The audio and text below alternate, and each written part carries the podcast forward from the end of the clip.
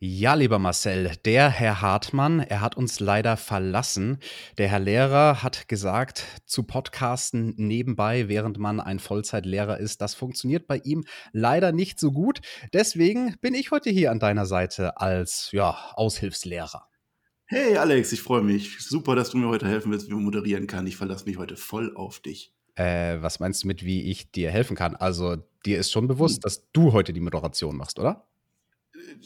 Äh, äh, ja, ich hatte bis jetzt einen schönen, super Lehrer gehabt und jetzt, äh, nee. Ja, der hat das bisher sehr ja. schön für dich gemacht. Er hat das immer schön übernommen und dich da durchgezogen. Nee, nee. Ja, ich, das würdest ich, du doch jetzt auch. Ich, lieber Marcel, ich werfe dich heute einmal schön ins kalte Wasser. Weißt du, du hast jetzt noch 30 mhm. Sekunden Zeit, da wird das Intro laufen, da kannst du dich schön drauf vorbereiten. Innerlich kannst du dich einmal sammeln, kannst dir überlegen, wie du die Review beginnst. Ja, und dann führst du uns äh, ein Referat vor über die heutige Ausgabe von Raw, würde ich mal sagen. Ja, 30 Sekunden müssen reichen, würde ich sagen. Danke, Alex.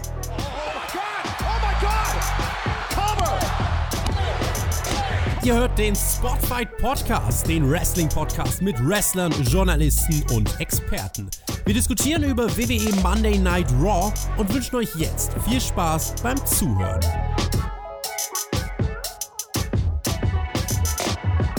Es ist Dienstag, es ist der 9. Februar 2021. Draußen ist es schön mit Schnee alles und wir hatten die neue Raw-Ausgabe. Und wie ich gerade erfahren habe, bin ich auf einmal der, der euch das erzählt und nicht der Alex, der heute mein Gast ist. Hallo Alex. ja, Marcel, freut mich, an deiner Seite zu sein und mit dir ein bisschen über ja. WWE zu reden. Du weißt ja, wie das hier läuft. Es gibt immer fünf Themenbereiche. Mit welchem wollen wir denn anfangen diese Woche? Ja, jetzt, wo du es sagst, ich habe das natürlich jetzt gerade komplett hier für mich strukturiert, 30 Sekunden mussten reichen. Ich würde sagen, wir fangen mit Bianca Belair an, die war nämlich Backstage bei Raw und sagte, This is my time. Und offenbar passt das ja gerade zu unserer Situation. Ja, sie hat nochmal betont, dass sie die Smartest ist, die Smart IST, und möchte uns aber noch nicht sagen, zu wen, wen sie bei WrestleMania um den Titel herausfordert. Dann hätte sie eigentlich auch gar nicht kommen brauchen. Ja, aber Bianca Belair war da und etwas später noch da. Aber ich würde gerne mit etwas anderem beginnen. Unser erster Blog lautet, Alex, sei gespannt, hm. Naya Jax Poloch. Oh, wunderbar, Poloch. Lass uns über den ja, großen Poloch-Moment reden von Nia Jax. Ich glaube, das Internet, es ist immer noch total am Durchdrehen. Für diejenigen, die Absolut. Für diejenigen, die es nicht gesehen haben, äh, ihr werdet gleich von uns erfahren, was da Spektakuläres passiert ist mit der guten Nia Jax bei Raw. es war wunderbar. Angesetzt war ein Tables-Match. Das hat man zwischendurch angekündigt während des ersten Matches bei Raw. Also dafür, dass es wegweisend war, dieses Match, äh, wurde es nebenbei angekündigt. Es war ein Tables-Match. Nia Jax gegen Lana. Die alte Fehde wurde nochmal aufgegriffen. Lana, die vorher neunmal durch ein Table befordert wurde, und jetzt musste Nia Jax irgendwie beweisen, dass sie es auch ein zehntes Mal kann. Wird es diesmal kappen? Keine Ahnung. Wir bekamen ein Match zu sehen, das ganz gut anfing. Lana bekam gleich zweimal die volle Last Ride Power bekommen. Ja, ist sofort zerstört worden in diesem Match.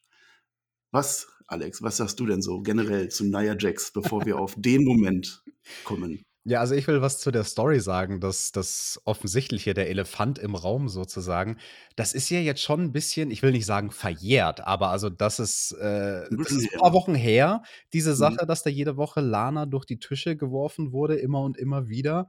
Und jetzt ist ein bisschen Zeit vergangen und die WWE hat sich gedacht, hey, was könnten wir denn diese Woche bei Raw machen? Ach du guck mal, wir hatten doch vor zig Wochen, vor ein paar Monaten, hatten wir doch auch irgendwas mit Lana und Nia Jax. Wollen wir das nicht vielleicht irgendwie fortsetzen? Also das finde ich sehr äh, irritierend, muss ich ganz ehrlich sagen, dass dieses Match jetzt erst kommt. Das hätte halt vor Schieß mich tot über einem Monat eigentlich besser funktioniert.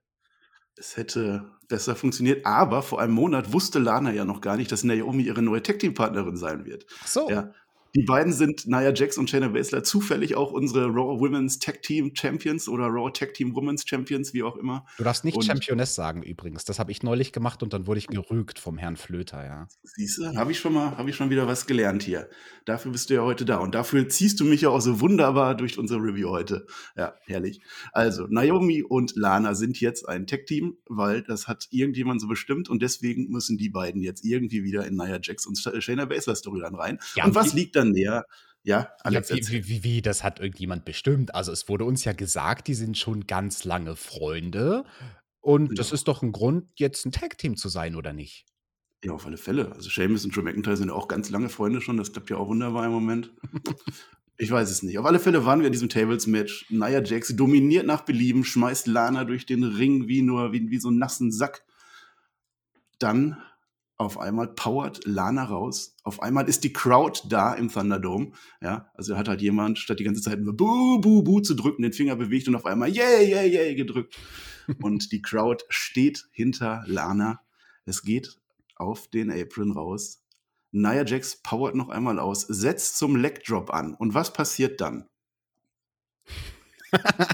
Ja, was ich möchte, dass du, ich möchte, dass du die Geräusche nachmachst an dieser Stelle. Ich bin der Moderator, ich darf bestimmen. Ich möchte nicht nur die Geräusche nachmachen, ich möchte auch nachmachen, was Nia Jax dann gesagt hat, nachdem sie diesen Leg Drop auf den Apron daneben gesetzt hat und mit ihrem fleischigen Hinterteil den Apron trifft. Dann macht sie erstmal eine Grimasse und sagt: Ah, my butt!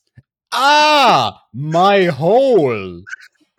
Was zum Teufel war das? Das war das Highlight des gesamten Raw-Jahres. Also ihr müsst das irgendwo, also es ist wahrscheinlich schon, eh schon längst geschickt worden von irgendjemandem, ihr müsst euch das angucken. Ja, ich zitiere nochmal, um das nochmal äh, wörtlich zu sagen. A, O, A, au, no, oh, my butt, aha, my hole. Das sagte sie, gemeint war ihr Anus, vermutlich. Ja, und es ist mittlerweile im Internet zu finden wie das Sextape von Hulk Hogan. Genau, aber ganz kurz, das, muss, muss ich was Ernstes dazu sagen. Also es ist halt natürlich ähm, von der Tonalität her zur absoluten Themenverfehlung geworden. Ne? Diese Storyline, die ja durchaus ernsthaft gespielt werden könnte, die arme Lana, die da wochenlang durch Tische geworfen wird. Und jetzt haben sie hier ein relativ ernstes Match gegeneinander. Das war ja kein Comedy-Match mhm. oder irgendwas, sondern die haben das ja ganz normal bestritten. Aber ab dem Moment ist es halt unfreiwillig zu Comedy geworden. Ich hoffe, dass es unfreiwillig war. Also ich ganz im Ernst, ich hoffe nicht, dass das sich Nia Jax im Vorfeld ausgedacht hat. Haha, weißt du, was ich machen werde, wenn ich den Leg Drop daneben setze? Dann sage ich A, I, O, Hu, my butt, O, Ho, Ho, Hu, my hole. Und zieh dabei eine Jetzt habe ich es dreimal gemacht. Nee, wirklich. Also ich habe ich hab Nia Jax ja schon kritisiert bei der Raw Review mit dem Tobi zusammen und habe gesagt, die ist einfach eine mhm. furchtbare Schauspielerin. Und ich glaube leider, das hier war unfreiwillige Komik. Ich glaube nicht, dass sie das absichtlich so furchtbar schlecht äh, sellen wollte.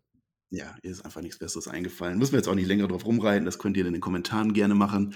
Wie es weitergeht, Lana schafft es irgendwie dann, dass Nia Jax durch einen an der Bande befestigten Table fällt. Ja, es war The Heist of the Century. Lana gewinnt gegen Nia Jax in diesem Tables-Match. Woraufhin Shayna Baszler, die am Ring stand, auf sie einging und Naomi sie verteidigt hat, die ebenfalls anwesend war. Shayna Baszler gegen Naomi. Ich habe mir gedacht, okay, das wird dann jetzt wahrscheinlich bald irgendwann kommen.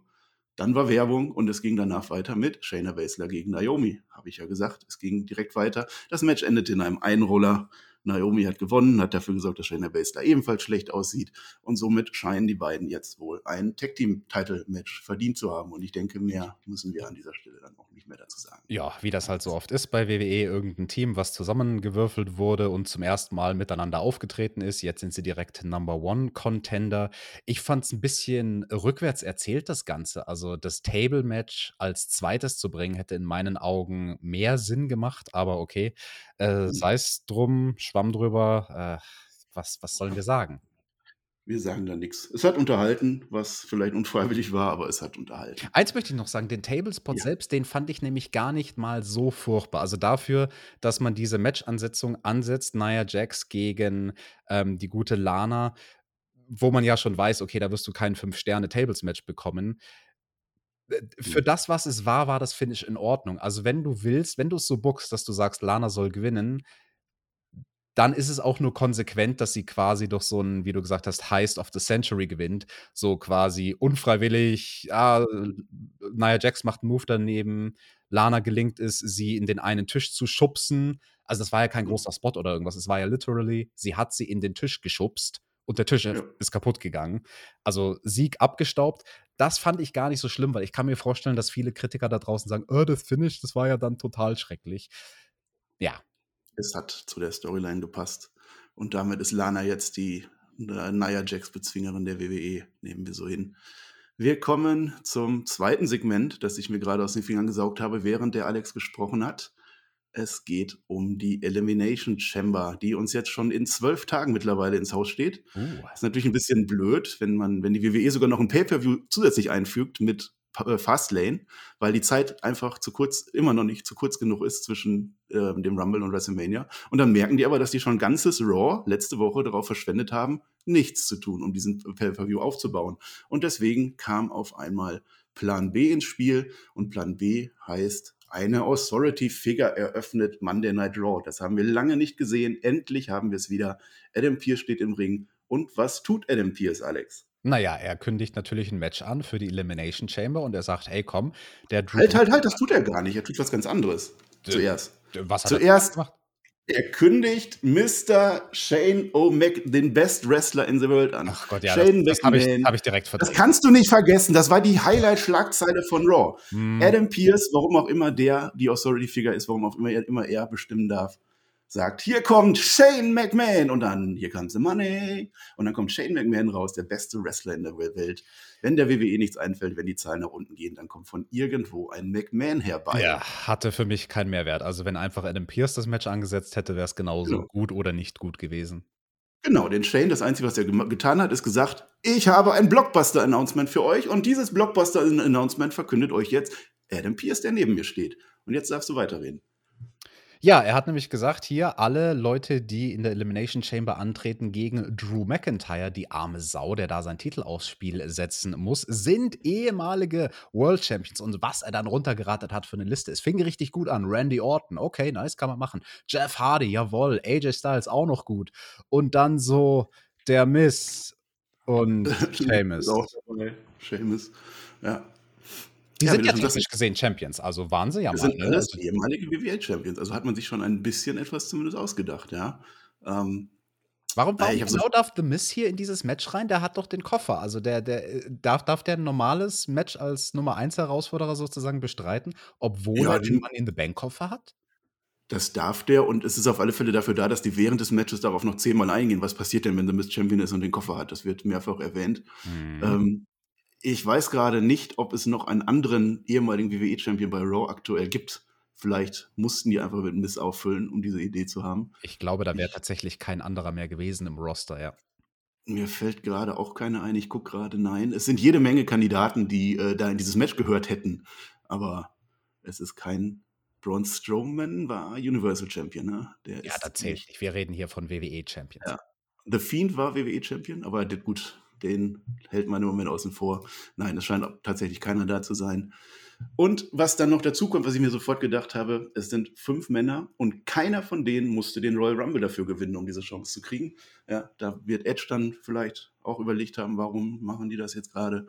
Es ist ein wenig schade. Es ist, wie unser aller Tobi auf Twitter verkündet hat, maximal lieblos gewesen, wie dieses Elimination Chamber Match angekündigt wurde in dieser Preview Review hätte er wahrscheinlich ein Wort wie hingerotzt fallen gelassen.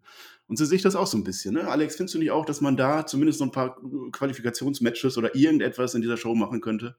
Irgendetwas wäre besser gewesen als so, wie man es gemacht hat. Also das Einzige, wie es hätte schlimmer sein können, wäre, wenn die beiden einfach nur die Namen announced hätten, ohne die Begründung, wir haben nur Leute ausgewählt, die WWE-Champions mal waren. Also dieser kleine Notnagel war quasi so ein bisschen, naja, also wir versuchen ja so ein wenig quasi eine Begründung zu liefern. Aber ja, es wirkt irgendwie hingerotzt. Es wirkt wie, okay, wir haben jetzt random irgendwelche fünf Dudes ausgewählt. Keiner musste sich qualifizieren und nix. Ja, dafür der arme Drew McIntyre muss jetzt erstmal seinen, seinen Titel aufs Spiel setzen. Der ist ja dann auch Backstage einmal am Shane O'Mac vorbeigelaufen und hat den so ein bisschen angeguckt. Mhm, Digga, genau. was, was, was, hast du da hey, Digga, Digga, ja. Shane McMahon war zurück aus der Kryokammer. Er war zurück, wie er leibt und schwitzt. Und dann kam Drew McIntyre, hat nochmal gesagt, hör mal, ich wollte aber doch eigentlich gegen Sheamus antreten bei Elimination Chamber.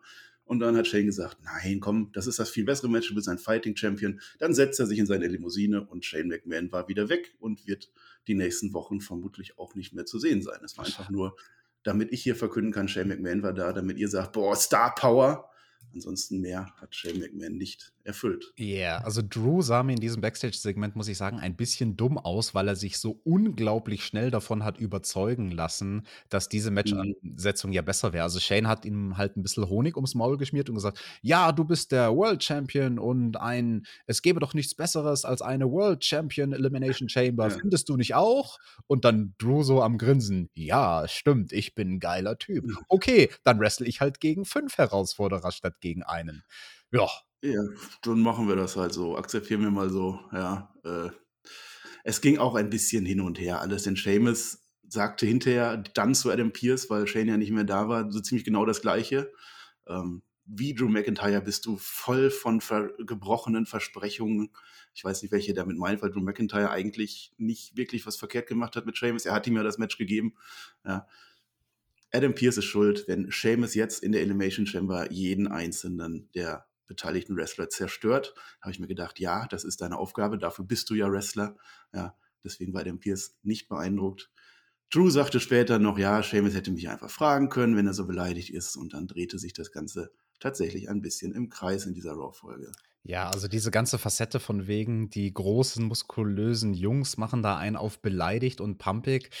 Finde ich ein bisschen Mhm. Kindergarten irgendwie. Also, das steht halt Seamus überhaupt gar nicht und auf Drew sind wir gerade auch schon eingegangen. Mhm. Vor allem Seamus, der macht, finde ich, mit dem neuen Look wirklich was her. Also, mit diesem irischen Straßenprügler-Look. Ich finde, das passt schon echt gut zu ihm. Aber wenn er halt dann irgendwie redet wie so ein kleines beleidigtes Kind, dem man irgendwie in Dublin den Lolli mhm. weggenommen hat, also, ich weiß auch nicht. Auf alle Fälle, ja. Was sagst du denn dazu, dass der Drew McIntyre, unser Top-Champion, letzte Woche Tränen in den Augen hatte? Ja, ach, das, man darf schon mal Tränen in den Augen haben. Das war jetzt ja, nicht so wie bei Rhea Ripley damals, die geheult hat, weil sie schlecht ist. Also alles okay. okay, dann ging Raw weiter in diesem Segment. Ähm, wenn man sechs Herausforderer hat in der Elimination Chamber und vorher keine Qualifikationsmatches macht, dann ist ja eigentlich für den WWE-Kenner klar, was jetzt passiert. Jetzt bucken wir die einfach mal alle munter gegeneinander. Und den Auftakt hat gemacht AJ Styles gegen Jeff Hardy. Und es war tatsächlich ein schönes, grundsolides Match, wie man das von den beiden auch erwarten kann. Es lief eine Viertelstunde lang. Ich habe mich amüsiert. Die Storyline war die, dass Jeff Hardy früh sein linkes Knie aus Versehen kaputt gemacht hat. Und Jeff äh, und, und AJ Styles natürlich die ganze Zeit wunderbar, wie in dem Wrestling 1 einmal eins darauf geht. Es war solide. Omos stand am äh, Außen. Da ist jetzt die große Frage, wird Omos bei der Elimination Chamber eine Rolle spielen? Wird er irgendwie in den Ring kommen? Hm. Keine Ahnung, vielleicht, vielleicht auch nicht, weil wenn die, je, je, öfter die jetzt in den nächsten Wochen sagen, das ist die Elimination Chamber, da kann keiner rein, da wird nie jemand irgendwie eingreifen, desto wahrscheinlicher wird sowas wahrscheinlich. Keine Ahnung. Ähm, um das abzuschließen, das Match ging dann damit aus, dass AJ Styles im Calf-Clasher Jeff Hardy zur Aufgabe zwingt. Das passt in meinen Augen wunderbar, denn AJ Styles kann jetzt noch schön zwölf Tage damit angeben, dass er einen der Kandidaten zumindest schon mal besiegt hat und wird dann auch während des Matches gegen Jeff Hardy entsprechend motiviert sein, Alex. Genau, also das mit dem Calf Crusher, das war dann zumindest konsequent, ne? weil er hat das Bein bearbeitet mhm. von Jeff Hardy, vor allem dann immer mehr und mehr in der Schlussphase vom Match auch außerhalb gegen den Ringpfosten, die Knie gedonnert und all so Sachen. Das war ganz gut, also er hat dem Highflyer sozusagen die Füße weggenommen und konnte dann Jeff Hardy im Aufgabegriff besiegen. Du hast schon gesagt, natürlich Jeff Hardy gegen AJ Styles, das ist ein Match, da weiß man, da wird man mal mindestens was Solides bekommen bekommen. Mehr als okay war das Match aber nicht. Also die beiden könnten natürlich viel, viel mehr, auch wenn die Rollen anders wären. Also diese Match-Ansetzung, Jeff Hardy gegen AJ Styles, wenn AJ halt nicht so auf Teufel komm raus die Heal-Taktiken verwenden müsste, so wie er es halt aktuell muss mit, seiner, mit seinem Gimmick, wäre es natürlich nochmal ein anderes Match. Also die zwei als Babyfaces gegeneinander wären Feuerwerk. So mhm. war es, was es war. Es war ein gutes Match. Es war ein gutes Match. Und fast genau das gleiche würde ich dann auch über das Main Event sagen, was wir dann jetzt schon vorziehen können. Das es Main Event? Also ich, bei uns früher hat man ja immer gesagt, der Main Event. Moment, da muss ich ja einmal Punktabzug ah, machen. Der Lehrer hat mir letztes Mal eine 1 Minus gegeben, ne? Jetzt machen ja, wir das nicht kaputt. Jetzt weißt du, woher die Minus kam, ne? Also Artikel mhm. falsch zu verwenden. Der Es heißt Main übrigens auch das Pay-Per-View laut Duden, ne? Das möchte ich auch mal sagen. Also bei das Main Event bin ich mir gerade nicht so sicher. Lehne ich mal nicht so weit aus dem Fenster. Eieiei, Pay-Per-View würde ich Mhm. auch sagen, der Das Pay-Per-View. Pay-Per-View. ich bin ja auch ein Mhm. alter Hase, also so wie ich vor 20 Ja. Jahren gesprochen Wer habe. bin ich, dass ich dir da reinspreche? Nein. Also du bist der Main Event bei uns und das wirst du auch immer bleiben, Alex. Ich bin der, der das Main Event und Sprache wandelt sich. Das ist ja auch normal, Ganz dass Sprache genau. sich über Generationen hinweg Genau. verändert. Also ja. überdenk dir das Minus nochmal. Okay, okay. Also, im Hauptkampf von Monday Night Raw trafen sich Drew McIntyre und Randy Orton zum nun wiederholten Male, würde ich sagen. Mhm. Ähm, die Fehde war durch. Wir hatten zwischenzeitlich den Titelwechsel von Drew nach Orton, von Orton nach McIntyre zurück. Und jetzt hat man sich überlegt, okay, wir brauchen noch ein Match zwischen den Kandidaten, also machen wir nochmal McIntyre gegen Orton. Und die beiden, genau wie wir gerade schon gesagt haben, haben das geliefert, was man von denen erwarten kann. Es war Action drin, es war schön, es war durchaus auch gutes Tempo, es hat mir gefallen. Ähm, wir hatten schon früh den AKO und Claymore Attempt auf beiden Seiten, um das auch mal irgendwie zu teasen, dass es diese Moves noch gibt. Da würde ich jetzt nicht groß meckern, aber Alex, das Match lief dann wie erwartet nicht auf ein Finish hinaus. Nee, das tat es nicht. Es gab natürlich äh, das Bullshit-Finish. Was, was, was war da Fuck los? Finish. Was Ganz genau? Fuck-Finish. Oh, Pluspunkt hier, ja. Ja, ich habe das Vok- Vokabular von Tobi schon drauf. Ja, was war da los? Es kam noch ungefähr 3,8 Sekunden Seamus raus. Der war ein bisschen spät dran. Der wollte eigentlich zu Matchbeginn sein, aber war hinten noch irgendwie beschäftigt, keine Ahnung. Kam relativ früh raus, griff aber nicht ein, sondern hat sich das äh, relativ engagiert angeguckt. Und als dann sein Stichwort kam oder sein, sein Spot-Ereignis war, kam er raus und hat einfach versucht, Drew McIntyre einen Bro-Kick ins Gesicht zu bringen. Ins Gesicht dabei- heißt es. ins Gesicht, in die Fresse heißt es bei uns. Und Beim traf dann Spotify Podcast heißt das ins Gesicht, Marcel. Ja, jetzt, wenn, wenn ich der Moderator bin, dann bestimme ich, wie das heißt. Da bist du jetzt komplett selber Wow. schuld. Nach 20 Minuten wird er schon arrogant. Unglaublich. Ja, ja, auf alle Fälle. Ich darf jetzt nur nicht Heel hören, ne? wenn, der, wenn der Björn nächste Woche wiederkommt, dann haben Ja. wir eine ganz klar verteilte Rolle eigentlich. Hast du ne? ein Haben wir bisschen Angst, wenn der Björn wiederkommt nächste Woche? Ich muss dir sagen, ich habe tatsächlich Angst vor dem Björn. Ah, Der Björn ist bekannt, dass er frische Moderatoren nahezu zerfleischt. ja. Ja. der hat schon ganz viele Schädel an seiner Wand hängen. Das ist Ja. so, da musst du aufpassen, dass du nicht ganz schnell zu einem der Gebrochenen wirst. Ja, ja, ja, auf alle Fälle. Der Björn hat sich ja eigentlich von Raw verabschiedet und jetzt kommt er auf einmal wieder. Und ich weiß, dass ihr alle auf den Björn wartet. Ich lese das immer wieder in den Kommentaren. Wann kommt Björn? Der muss doch endlich wiederkommen. Wir wollen Björn. Dann bin ich am Ende einfach der, der Blödmann, der dann da ist und sich dem Björn in den Weg stellen muss. ja, da muss ich mir noch was einfallen lassen, ja. Aber Alex, erstmal machen wir dieses Segment fertig. Auch wenn es am Ende vielleicht wie erwartet war. Wie gesagt, Seamus tritt Randy Orton in die Visage, woraufhin Drew McIntyre dieses Match per DQ gewinnt, obwohl es eigentlich andersrum sein sollte, weil der Move ja eigentlich äh, Drew gegalten hat. Aber Drew McIntyre wehrt sich, macht den Claymore an Seamus und damit geht Raw dann off Air und wir haben wenig Entwicklung. Wir haben Drew McIntyre, der weiterhin natürlich stark dargestellt und wir haben zwei seiner Konkurrenten von übernächsten Sonntag, die beide auf dem Boden liegen. Ja, wenig Entwicklung ist schön gesagt. Also da wurde ordentlich verwaltet im Main Mhm. Event Segment, würde ich mal sagen. Das kann man so unterstreichen. Aufgefallen ist, dass äh, Alexa Bliss nicht aufgetaucht ist gegen Randy Orton. Wer da die News verfolgt hat, der weiß vielleicht warum. Kann man sich nochmal gerne auf dem News-Kanal anschauen.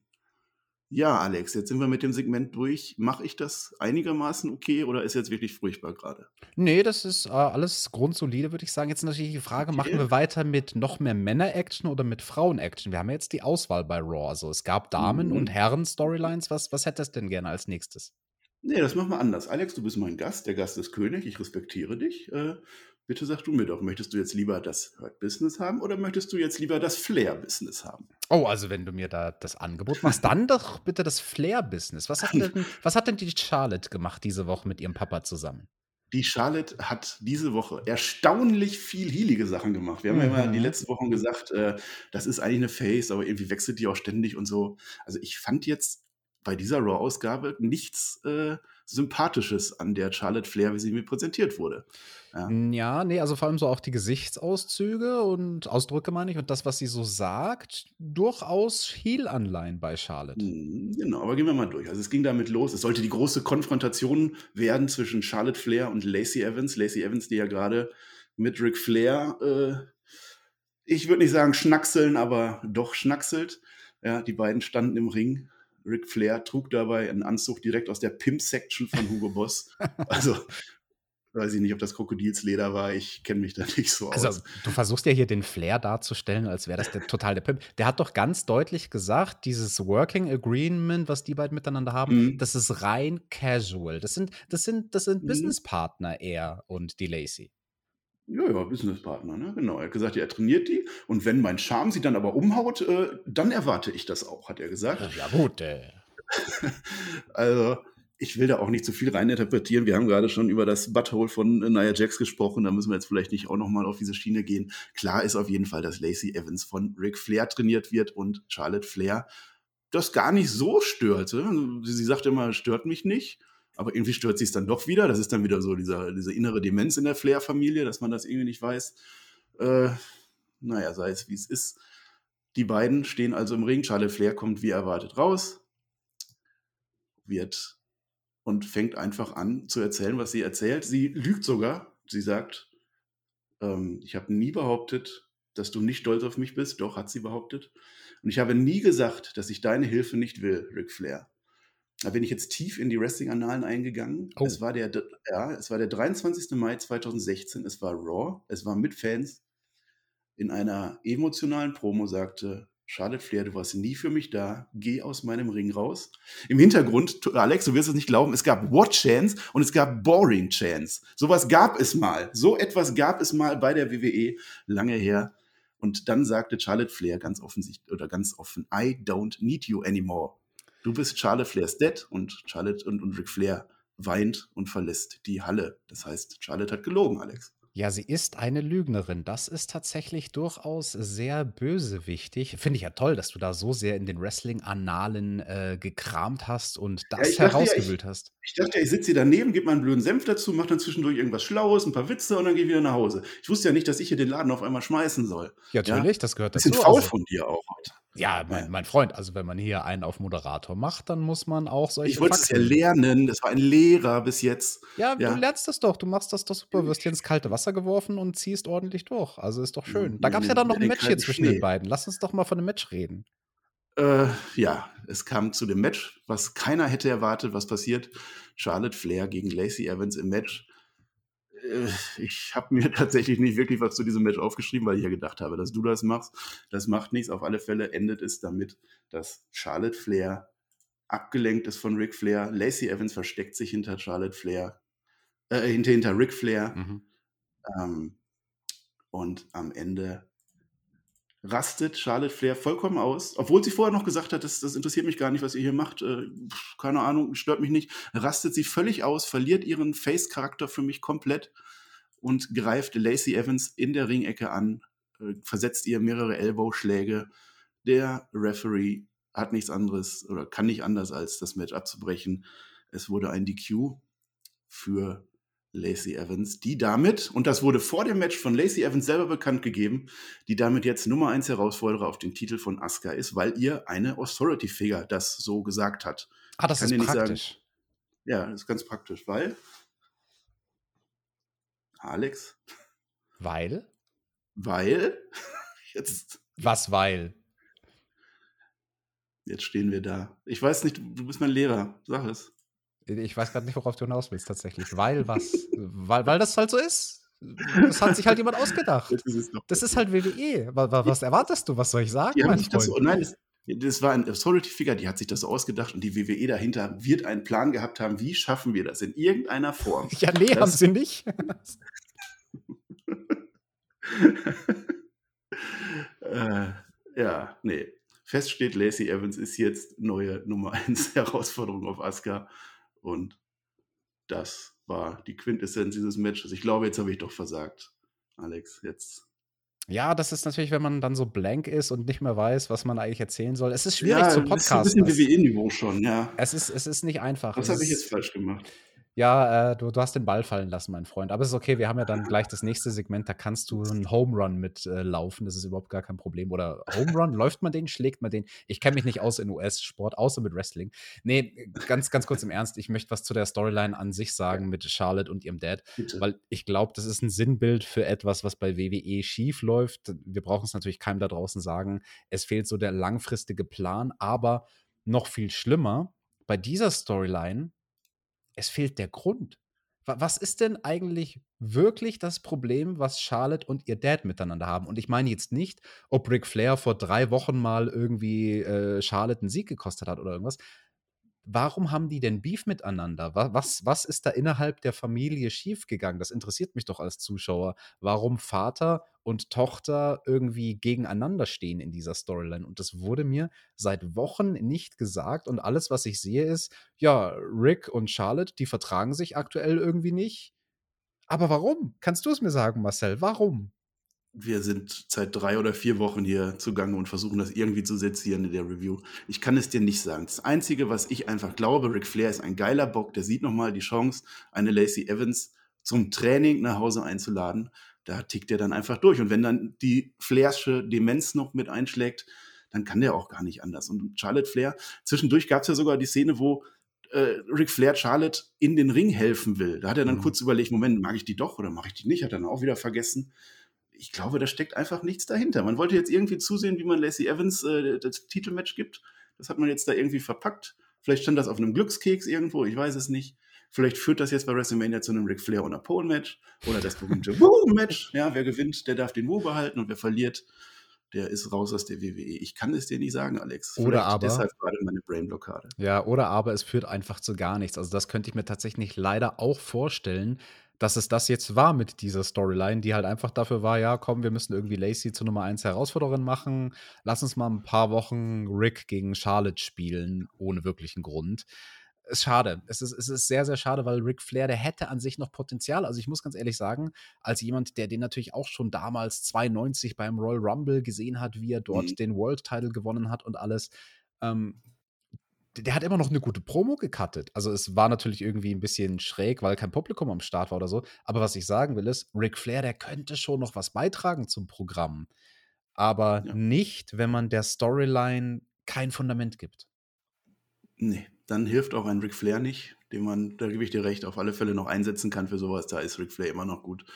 Ähm, ich will ihn aber nicht als alten Bock sehen. Das Ja, du hast ihn sogar als alten Gallenbock beschrieben, ja. Auch das. Also, erst erst recht will ich ihn nicht als alten Gallenbock sehen, aber als alten Bock auch nicht. Da habe ich jetzt intern bei mir keine, äh, Ei Einschränkung drin. Ich weiß es nicht. Gehen wir einfach zum nächsten Segment und lassen Charlotte Flair jetzt einfach mal in den nächsten Wochen 'n bisschen ruhen und soll sie sich mal genau überlegen, was sie möchte und wer sie ist. Yes. Wir gehen zum Hurt Business und dem US-Title-Geschehen.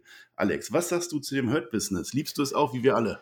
Ich weiß immer nicht bei den Reviews, ob ihr das wirklich ernst meint, dass ihr die so abfeiert. Also, ich finde die relativ langweilig, muss ich leider sagen. Ah, jetzt kommt das Kontra, jetzt ei, ei, ei, okay. Wa was Ja. ist denn an denen toll?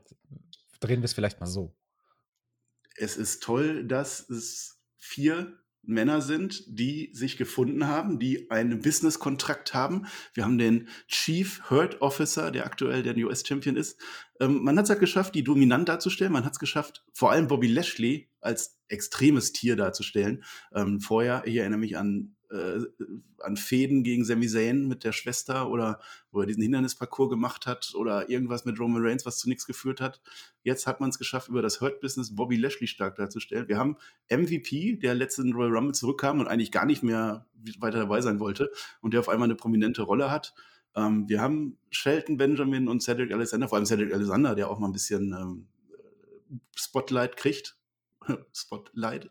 Und ja, und sogar zum Champion wurde. Ähm, wir haben kleine Krisen dazwischen, aber irgendwie halten die doch zusammen.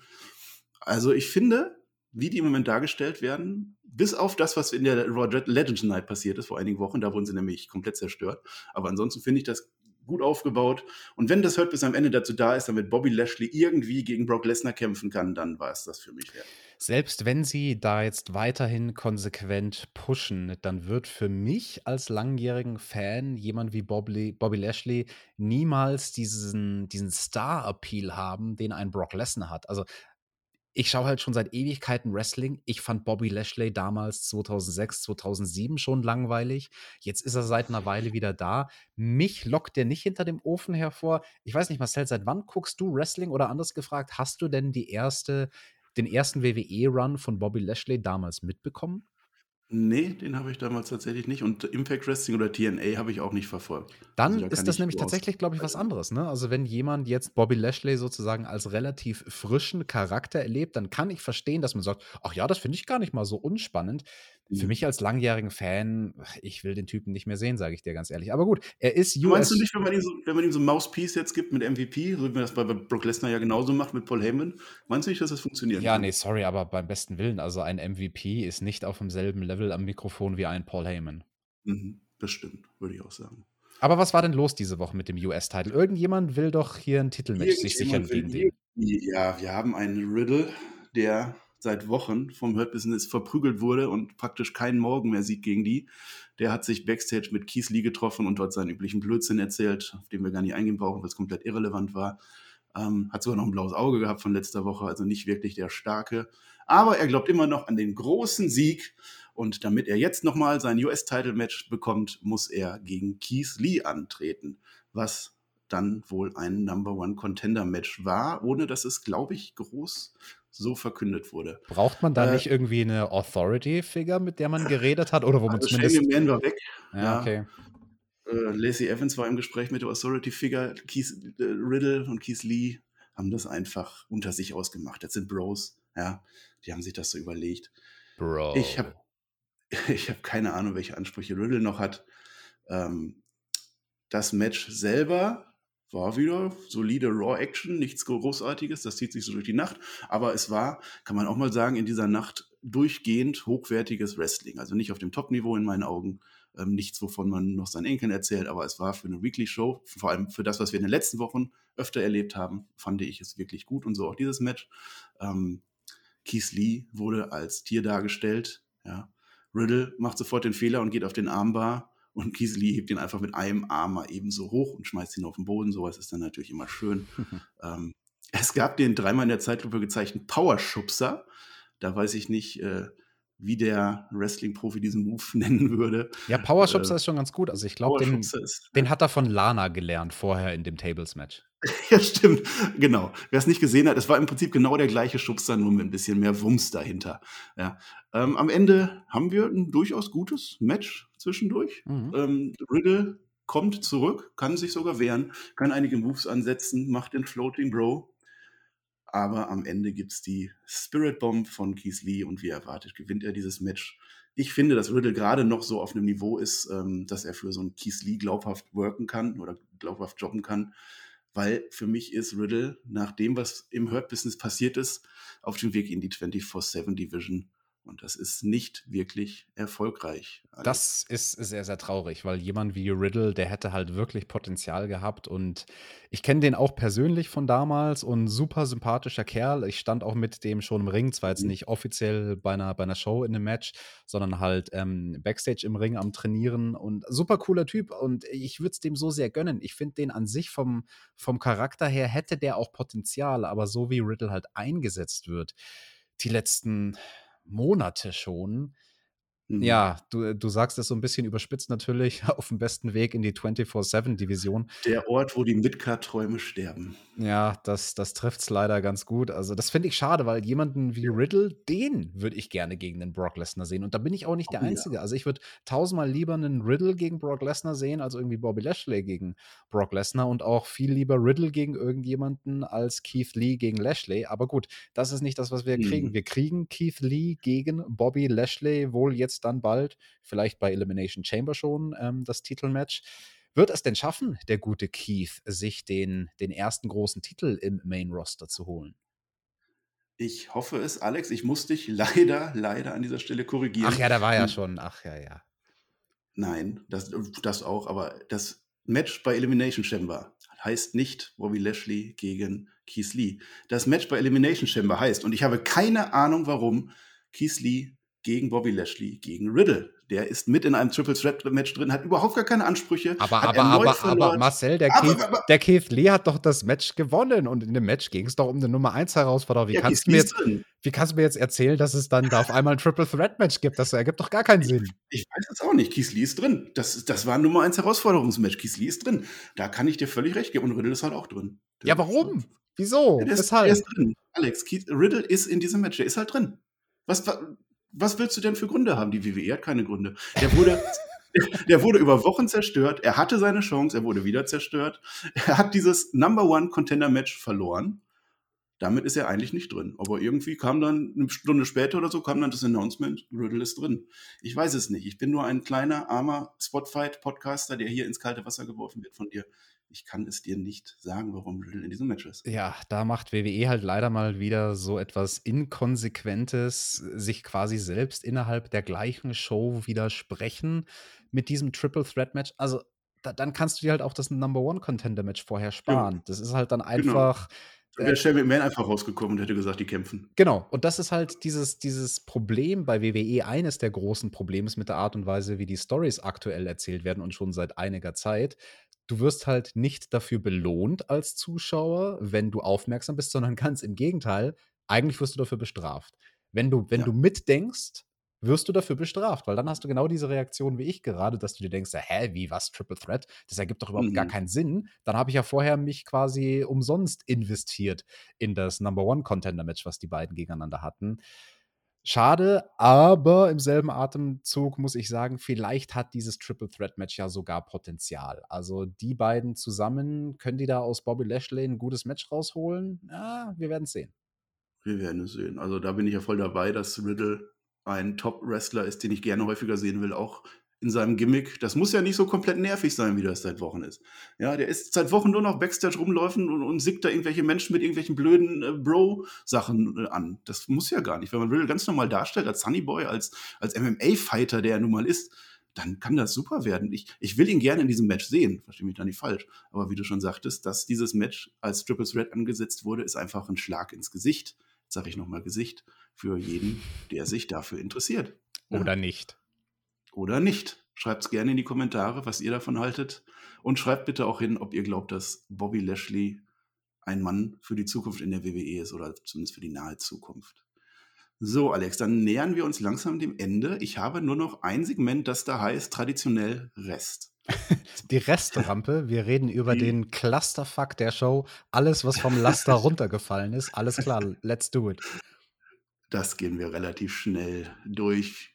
Wir hatten fünf der Elimination Chamber Kandidaten bisher in die Show integriert, einigermaßen gut. Fehlt noch The Miz. The Miz steht es leider nicht zu, als einer dieser sechs Kandidaten ein großes Segment, ein großes Match zu bekommen, denn er war mit John Morrison und warum auch immer Angel Gaza unterwegs. Gemeinsam ging es dann weiteren Verlauf gegen Damian Priest, der an der Seite von Bad Bunny war, den sie irgendwie nicht mehr loswerden aus der Show. Aber, Alex, ja. bevor ich mit dem mit der Resterampe beginne, was ist passiert? Auf einmal stand ein waschechter Royal Rumble-Sieger im Ring. Mhm. Der gute Herr Edge stand im Ring und der hat uns doch jetzt bestimmt diese Woche verraten, gegen wen er antreten wird bei WrestleMania, Endlich, oder? Die große Verkündung. Endlich sollte es soweit sein. Nachdem er letzte Woche alle drei Hauptshows oder alle drei Shows abgeklappert ist, endlich möchte er uns sagen, was er macht und was sagt er uns? Nö, Nö, machen wir noch nicht, weil ich habe heute erfahren von Shane McMahon und Adam Pierce, dass es ein Elimination Chamber Match geben wird. Und als ultimativer Opportunist sagt ein Edge natürlich, das warte ich dann noch gerne mal noch mal ab. Gucke ich mal, wer da gewinnt. Ich werde gegen alle eine, Achtung, Edge haben und werde wahrscheinlich dann gegen einen so einen antreten. Aber Roman Reigns ist nicht raus, Finn Balor ist nicht raus, man weiß es nicht. Und dann kam The Miss, unser Money on the Bank Kofferkandidat. Ja, es wird verwaltet. Edge möchte erstmal Elimination Chamber abwarten, bevor er eine Entscheidung trifft. Ja, gut, ähm, dann ist das eben so. Ich würde ja immer noch darauf plädieren mit dem Miss, dass der jetzt in diesem Match ist, in der Elimination Chamber, wo es um den Titel geht, um den WWE-Titel von Drew McIntyre. Er ist ja Mr. Money in the Bank, The Miss, ne? Mhm. Wie wäre es denn, wenn man mal was Neues macht und man lässt ihn. Was Neues in der WWE? Auf, ich habe mir was Neues ausgedacht. Wenn, okay. ich, wenn ich Money in the Bank ähm, schreiben würde dieses Jahr, dann würde ich sagen, The Miz, der tritt an in dieser Elimination Chamber, wird halt dann irgendwann in der Mitte des Matches eliminiert, ist total grantig, geht raus, geht nach Backstage und kommt später in dem Match oder nach dem Ende des Matches wieder raus, löst seinen Koffer ein und verliert zum zweiten Mal am selben Abend. Und dann sind wir endlich diesen leidigen Mr. Money in the Bank, The Miss, los. Hm, ja, das klingt erstmal gut. Du bist also auch nicht der Meinung, dass es da nochmal irgendwann einen erfolgreichen Cash-In geben kann? Ich hoffe nicht. Nee, dafür sind sie tatsächlich zu durch. Miss und Morrison, warum auch immer Morrison da immer mit dabei ist, man weiß es nicht. Schauen wir mal. Wir haben ja auch schon damals äh, den Elimination Chamber Pay-Per-View gesehen, wo eben jener Edge das erste Match verloren hat und dann überraschend sich einen Spot im zweiten Match geholt hat und dort dann den Titel gewonnen hat. Mhm. So etwas wäre vielleicht auch mit The Miss denkbar, dass er zweimal kommt. Ähm, ja, ansonsten, die Edge-Promo war wie immer ein Traum, wie immer gut. Er macht The Miss also noch mal mehr fertig als ohnehin schon. Ja, also er stellt sich selbst als den Master Manipulator dar, der die drei Champions einfach warten lässt und äh, du, Depp, du Miss, kommst hier einfach raus und warnst mich einfach vor, dass du gegen mich eincashen willst. Was, was bist du nur für ein Blödmann? Und dann ist Edge auch gegangen und wir hatten eben jenes Segment, was nicht groß der Rede wert ist. Ja, wir hatten Damien Priest gegen Angel Garza. Weißt du, Alex, weißt du, wo Alex Gar Angel Garza jetzt herkam? Habe ich da was verpasst? Nee, der ist jetzt aber Best Friends mit The Miz und Morrison scheinbar, mhm. hat sich aber nicht gut abgestimmt mit The Miz. Also ich muss jetzt mal an der Stelle hier den Tobi vertreten. Ne? Wenn wir AEW Dynamite Reviews machen, dann reden wir ja immer über die Outfits und über das Jackett der Woche und solche Sachen und über Mode im Allgemeinen. Ja, ja, also das ging ja gar nicht. Äh, Garza, was der da für einen Anzug anhatte, dessen Anzugfarbe hat sich total gebissen mit dem schönen roten Anzug von The Miz. Das ging überhaupt nicht. Da kriege ich Augenkrebs bei. Mhm. Ich fand jetzt Angel Garza gar nicht so wild. Ich habe mich gewundert, warum ähm, der Top-Draw, der ehemalige Super Bowl Halftime-Performer Bad Bunny im Schlafanzug zu Raw gekommen ist. Das hat mich eher ein wenig gestört. Aber ansonsten überlasse ich das mal euch AEW-Jungs über die Outfits zu reden. Wir sind hier Raw. Ja, da muss ich als Moderator auch mal durchgreifen. Wir reden hier über die Matches, über Wrestling, über echte Storylines. Und damit sind wir bei Damian Priest gegen Angel Garza. Äh, ja, ist nicht viel passiert, ne? Ja, doch, da ist was passiert. Hier, guck mal, der, der Bad Bunny, der war super clever, wie der da in den, der wurde ja verfolgt von Miss und Morrison außerhalb ja. des Rings, ja, und dann, dann war er schlau und hat sie ausgetrickst und ist in den Ring geslidet, hat The Miss den Money in the Bank Koffer weggenommen, damit auf die Ring Treppe gehauen und gesagt, haha, guck mal, ich habe deinen Koffer, Ella Badge, ist in den Ring, hat den Koffer im Ring gedroppt. The Miss rennt ihm hinterher in den Ring, schnappt sich den Koffer. Der Ringrichter sieht The Miss mit dem Koffer in der Hand, der jetzt ja bestimmt gleich in dieses Match von Angel Garza äh, eingreifen könnte und disqualifiziert, also nicht disqualifiziert, aber verbannt sie des Ringes. You're out of here. Ja, großartig, weil es ist halt wieder kompletter Blödsinn einfach irgendwie. Jetzt wird Bad Bunny als der super Smarte dargestellt, der so schlau war, den Koffer zu klauen und äh, ja, und The Mist ging dann halt. Unser also, Mister an Money in the Bank wurde einfach rausgeworfen. Aber zumindest muss ich sagen, er hat den Spot nicht verkackt, Bad Bunny. Also die meisten Promis in so einer Rolle hätten das, glaube ich, verkackt irgendwie vom Timing mhm. her. Und ja. zumindest hat der Spot gesessen. Genau, und sein Poloch ist auch ganz geblieben, also alles in Ordnung. Damien Priest hat am Ende gewonnen gegen Angel Garza, wie es auch anders hätte sein sollen. Ich denke, Angel Garza verschwindet dann jetzt auch wieder. Damien Priest ist ein Topstar, der aktuell noch nicht als zukünftiger Topstar aufgebaut wird. Ich habe da ja die Vermutung, dass das einer der nächsten NXT Fail-Ups sein wird, der einfach von Vince McMahon oder wem auch immer nicht in den Spot gebuckt wird, der ihm eigentlich zusteht. Wie ist, siehst du das? Ist Damian Priest denn jetzt so richtig in echt Teil vom Raw-Roster oder ist es mehr so undefiniert, nachdem er ja beim Royal Rumble in dem großen Herren-Royal Rumble-Match drin war, dass er jetzt halt auch mal so bei Raw mitcatchen darf? Nee, also ich sehe gerade, bei Raw ist er offiziell gerade im Roster geführt. Eieiei, das, das ist nie ein gutes Zeichen, wenn du offiziell Teil des Rosters wirst. Mhm, genau. Ja, er war ja im Rumble der Überraschungskandidat und jetzt zwei Raw-Folgen mit seinem Bunny, was angeblich oder vielleicht auch wirklich sein echter, guter, alter Freund ist, Oh, aufgetreten. aber apropos Damien Priest, da gab's ja noch viel spannendere Sachen bei dieser Show. Ähm, hast du das gesehen? Es Mit gab mit ihm und R-Truth, wie die geredet haben Ich mit lasse dich das mal erzählen. Also, wir fingen an mit Nia Jax und wir beenden fast oder ja, wir beenden mit Charlie Caruso bei Raw Talk. Was ist passiert? Genau, so schließt sich jetzt der Kreis. Man könnte auch sagen, so schließt sich jetzt das Whole, denn Charlie Caruso und R-Truth und Damien Priest waren da irgendwie im Dreiergespräch und ich weiß nicht genau warum, aber auf einmal kam die Phrase DP auf. Also, für diejenigen da draußen, die jetzt nicht wissen, was das ist. Ist es vielleicht besser Googles so? nicht. Googelt es nicht. Es ist okay, wenn ihr nicht wisst, was das ist, dann seid ihr noch keine verdorbenen Menschen, die zu viele Pornos gucken.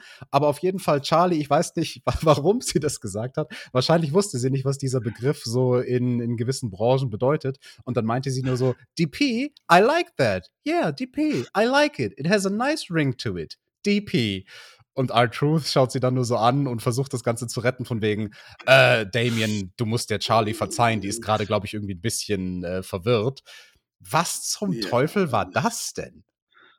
Ja, Fremdschämen, ne? Das war auf alle Fälle das nächste Meme. Ähm, ja. Äh, sie hat's einfach nicht mitgekriegt an der Stelle und sie hat auch gar nicht die hat sie DP reingebracht? Hat nicht, äh, R-Truth gesagt, äh, nennen wir ihn DP abgekürzt? Ja, ich glaube, R-Truth hat's reingebracht und und Ja, ihr war nicht die hat's dann bewusst falsch verwertet irgendwie, hm, ja. Aber es ist unterhaltsam zumindest. Es ist was passiert. Aber Ja. lustig, habe ich gelacht. Raw Talk. Genau. Und manchmal sind es, wie Tobi geschrieben hat, manchmal sind's die kleinen Dinge dann, die am Ende den Spaß ausmachen und ja, lassen wir das mal so im Raum stehen. Genau wie Nia Jax jetzt. Ich weiß nicht, verbindet man das dann? Gibt's dann da so 'n Tape im Wrestling oder so? Man hat doch immer, wenn irgendwas ist, mal so 'n riesen Tape drumherum. Machen die das jetzt für die nächste Show? Um den Popo meinst du bei ihr? Mhm. Ja, müsste man eigentlich. Das wäre konsequent, aber WWE ist halt selten Ja. konsequent mit ihrem Storytelling, deswegen, Ja. na, wahrscheinlich eher nicht. Ich weiß es auch nicht. Lassen wir das so. Lassen wir auch das letzte Match einfach mal sein. Alex, schlage ich vor. Wir hatten noch Kofi Kingston und Xavier Woods gegen die Freunde von Reckoning. Ei, ei, ei. Ja, Shenanigan und Big Butt waren diesmal dabei. Keine Ahnung, ich weiß nicht, wie die heißen. Ja. Slapjack und noch Slapjack irgendeiner. und Tiber, ähm, da müssen wir nicht mehr groß drauf eingehen. Das hat keinen Spaß gemacht. Kofi Kingston und Xavier Woods haben einfach gewonnen und damit ist Reckoning nochmal tiefer. Und das eigentlich schade, wo doch Mustafa Ali sowohl am Mikrofon oder am Kommentatorentisch als auch hinterher bei Raw Talk wunderbar geredet hat. Hast du das so empfunden? Also, ich war da 'n bisschen auf der Kippe, muss ich sagen, mit der Arbeit Mhm. von Mustafa. Ali, während er dieses Tag-Team-Match kommentiert hat. Äh, das war so kurz davor, sein Mic-Work glaubwürdig zu sein, aber wirklich abgekauft habe ich's ihm nicht. Aber das mag auch einfach daran liegen, dass Mustafa Ali halt mit Retribution umkreist ist von diesen ja, was was ist das? Drittklassige Slipknot-Cosplayer. Also, das schaut so lächerlich aus. Ganz ehrlich, wenn du so 'n Match guckst mit Retribution, mit ihren peinlichen Masken und irgendwie 'n Freund läuft rein, der keine Ahnung hat, was Wrestling ist, da schämst du dich doch. Also, dass du dir so was anguckst. Ne, wirklich ganz im Ernst. Also. Retribution, alle bis auf Mustafa Ali sind solche Witzfiguren einfach Genau. nur. Bitte raus mit denen aus aus'm Ja. Programm. Irgendwas Neues finden für Mustafa Ali. Der würde als Heel super funktionieren, aber der wird von dem Rest der Gruppierung total runtergezogen. Ganz genau so sehe ich das aus. Retribution, die werden sie nicht mehr retten in diesem Leben. Ja. Ne. Und wir werden dieses Raw-Review auch nicht mehr retten, Alex. Wir sind jetzt durch am Ende von Raw. Da hast du mich ganz schön ganz schön ins Schwitzen gebracht. Ja, aber mein Freund, hast du doch gut gemacht, dein dein langes 50-minütiges, äh, Referat. Also, ich finde, für das Mhm, erste. Mal hier so beim beim Spotfight-Podcast durch 'ne Review führen, hast du das doch ganz gut gemacht. Ja, wir hatten den einen Moment, wo du einmal kurz nicht weiter wusstest. Ja, da Dafür hast da du mich ja dann Weber extra aufgehört zu funktionieren an Ja, der gut, Stelle. gut. Dafür entschuldige ich mich. Dafür hast du mich ja dann auch mal korrigiert, als ich auf einmal dachte, jetzt müsste, äh, Keith Lee der Nummer 1 Als du Herausforderer sein. fahrlässig dachtest, die WWE hätte mal Konsistenz. Genau, und dann du so: „Nein, ja. nein, nein, es ist ganz anders.“ Nein. Also, unter dem Strich hast du das sehr, sehr gut gemacht. Ja, fühlst du dich denn ready? In 'ner Woche ist der Björn wieder da. Äh, schlackern dir die Knie Hm. oder wie schaut's aus? Ja, nach wie vor, Björn macht mir Angst. Björn ist eine Heiligkeit, ja, das pure Grauen. Der der Edeljobber kommt zurück bei der nächsten Raw Review heute in einer Woche. Aber Du, wenn du das so sagst, dass du Angst hast vor dem Björn. Ich kenne ja mhm. jemanden, der mit dem Björn zu arbeiten besser versteht als sonst irgendjemand da draußen in der Podcast-Landschaft. Und wie fändest du das denn, wenn wir diesen Menschen rekrutieren für deine nächste Review am Samstag, wenn du über SmackDown sprichst? Wie fändest du das, Marcel, wenn Mach's du das machst, neugierig. zusammen mit Jetzt dem was? Johnny? Oh, Johnny. Ja, das, oh, das klingt natürlich gut. Oder? Ja, niemand, niemand kennt den Björn besser als der Johnny. Nicht mal der Björn selber, vermutlich an einigen Tagen. Wunderbar. Also da habe ich richtig Bock drauf. Samstag mit dem Jonathan auf die alte Zeit. Ich glaube, das kann was werden und ich würde sagen, da freuen sich die Leute auch drauf. Das glaube ich doch auch. Und du brauchst dann keine Angst mehr haben vom Björn. Der Johnny, der gute Perkix, der macht dich fit. Und ja, war schön, mit dir über Raw zu plaudern, auch wenn die Show unterm Strich war halt eher so meh. Also wir hatten, um ein bisschen zum Fazit zu kommen, schon hier und da mal solide Matches. So ist ja nicht. Also Keith Lee gegen Riddle war absolut in Ordnung. Drew McIntyre gegen Randy Orton. Natürlich, die beiden können wresteln. Jeff Hardy, AJ Styles. Das waren alles gute Matches. Aber diese drei guten Matches haben halt nicht ähm, die ganzen Logiklücken und das ganze Verwalten in den Storylines retten können, meiner Meinung nach. Marcel, wie hast du das denn gesehen? Die Show insgesamt mehr so hopp oder top? Die Show insgesamt mehr hopp, wenn ich mich entscheiden muss. Natürlich keine Top-Show, aber für einen Mann der Night Raw war das eine ordentliche Show. Wir hatten, wie du schon sagtest, anständiges Wrestling, nichts Erinnerungswürdiges, aber Wrestling. Wir hatten Storylines, die manchmal keinen Sinn gemacht haben. Wir hatten ähm, Storylines, die Sinn gemacht haben. Wir hatten Fortschritt gehabt. Wir hatten Topstars. Wir hatten beide Royal Rumble-Sieger. Also äh, viel mehr kann man dann auch nicht erwarten, wenn man eben das Niveau von Raw kennt. Das hat mich durchaus begeistert. Wir hatten Nia Jax Poloch, kann ich nochmal sagen. ja, was soll man da noch warten? Ja, äh, anderes sagen. Ich freue mich jetzt einfach. Nächste Woche geht es mit dem Björn hier los. Und er wird auf seiner bekannt liebenswürdigen Art Raw und SmackDown bis aufs Kleinste sezieren und dabei all die Perlen des WWE Wrestlings finden, die sonst im Verborgenen geblieben wären. Und dann würde ich sagen, mein Gast, der Alex, hat heute das letzte Wort. Das hast du schön gesagt, Marcel. Ja, ich hoffe, ich habe den Björn gut vertreten und habe äh, die richtigen Sachen gefunden innerhalb der Show, über die ich geschimpft habe. Ansonsten, wenn ihr mich über Wrestling reden hören wollt, vielleicht auch mal bei einer Show, wo ich dann nicht ganz so viel schimpfe, AEW Dynamite, da sprechen der Tobi und ich immer am Donnerstag drüber, so auch diese Woche. Da gibt es mich zu hören. Marcel, ich finde, du hast das tiptop gemacht. Äh, dir steht eine große Podcast-Karriere bevor da habe ich überhaupt gar keinen Zweifel dran. Und Leute, wenn ihr es gut fandet, wie der Marcel dieses Ding heute gewuppt hat, dann gebt uns doch jetzt einen Like. Da würden wir uns sehr freuen. Und wenn ihr ganz verrückt seid, dann unterstützt ihr uns sogar auf Patreon.